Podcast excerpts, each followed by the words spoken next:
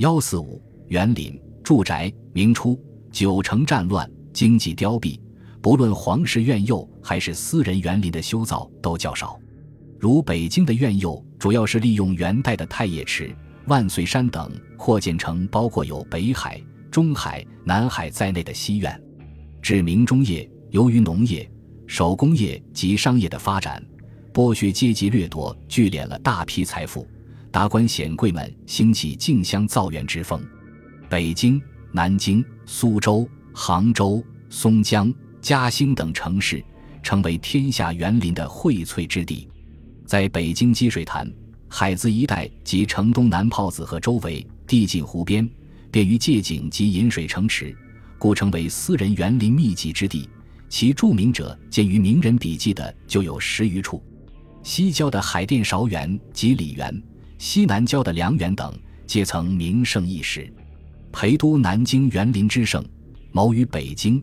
仅中山王徐达的后人，在南京就拥有私园十余处。明末王世贞有《金陵朱园记》，共记录了南京的三十六处园林。经苏州留园的前身，为明嘉靖时徐太师的东园。东园在清朝时又曾一名寒碧山庄。在几百年的历史变迁中，东园园容有了极大的改观，但其假山却仍留有不少旧日的风采。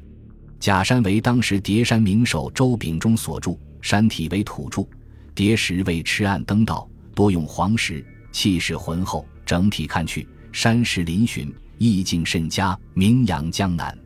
苏州的另一名圆桌正园，最早为明正德年间御史王献臣所建，此地原本为一积水洼地。经疏浚整理城池，还以林木，便焕然而成一个以水为主的风景园。据文征明所作《拙政园记》和《拙政园图》记载，明中叶建园之时，园内建筑稀疏，而茂树曲池，水林明色旷远，极富自然情趣。无锡的寄畅园亦始创于明代，原名为凤谷行窝，是兵部尚书秦金的别墅，隆庆年间改为县名。今存建筑已多非旧物，但其池沼假山、回廊亭榭的布置多存旧时遗意。此园选址甚佳，西靠惠山，东南有西山，自然环境优美，因而在当时便有借景之长。如透过树木空隙，便隐约可见西山上的龙光塔；从水池东面北望，可见耸立在园内假山后面的惠山，很好的增加了园林的景深。就园内整个景物来看，以山水林木为主，建筑物为辅，自然风光浓郁，视觉上颇为开朗亲切，堪称园林佳作。明代园林的建筑成就是多方面的，在叠石造山技艺上，追求晚字天开、大块写意，反对矫揉造作、繁琐庸俗，故其实园林中无论峰峦洞壑，还是峭壁微径，多有巧夺天工之作。今存苏州留园周秉忠所造假山及上海豫园中张南阳所叠假山，皆是概括性很强和艺术水平很高的杰作。园林中亭台、楼阁、厅堂等的修造皆较为精致，各方面造景技术达到成熟阶段。造景时力求再现山水自然之美，景点的设置既注意与周围景观的和谐，又注意富于变化、生动。造景的手法有分景、隔景及借景等，尤其是借景，可使园林纵深大为增加。例如，寄畅园选址在西山与惠山之间，站在园中四望，东南西山上的龙光塔仿佛迎面扑来，西北的惠山挺拔，似乎立于园内，近在咫尺。一园借景两山，其深邃之感自不待言。原野论及当时的借景原则是说。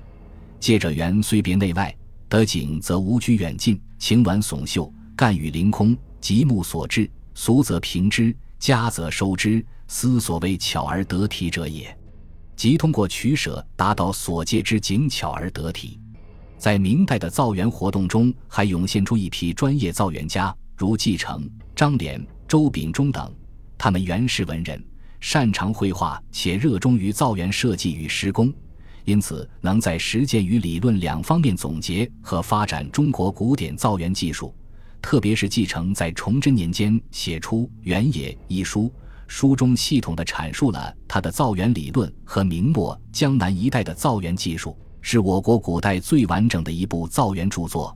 此书传入日本后，被命名为《夺天工》。此外，明代造园工人技术也提高了，有专门叠山种花木的花园子，有的还承担从设计到施工的全部工作。私人园林往往是住宅的一部分。明代民宅建筑有一个发展变化的过程。明朝初年重申住宅建筑的封建等级制原则，规定一品、二品厅堂五间九架，三品、五品厅堂五间七架，六品至九品厅堂三间七架，不许在宅前后左右多占地，构亭馆、开池塘，庶民庐舍不过三间五架，不许用斗拱，是彩色。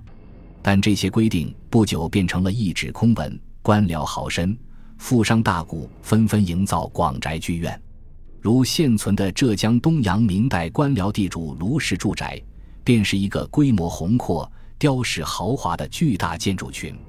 安徽徽州也有不少至今保存完好的明代住宅，徽州的明代住宅多为富商所建，木砖石雕饰富丽，尤以木雕最为精美。其刀法流畅，丰满竭丽而不琐碎，装饰色彩则力求淡雅清新。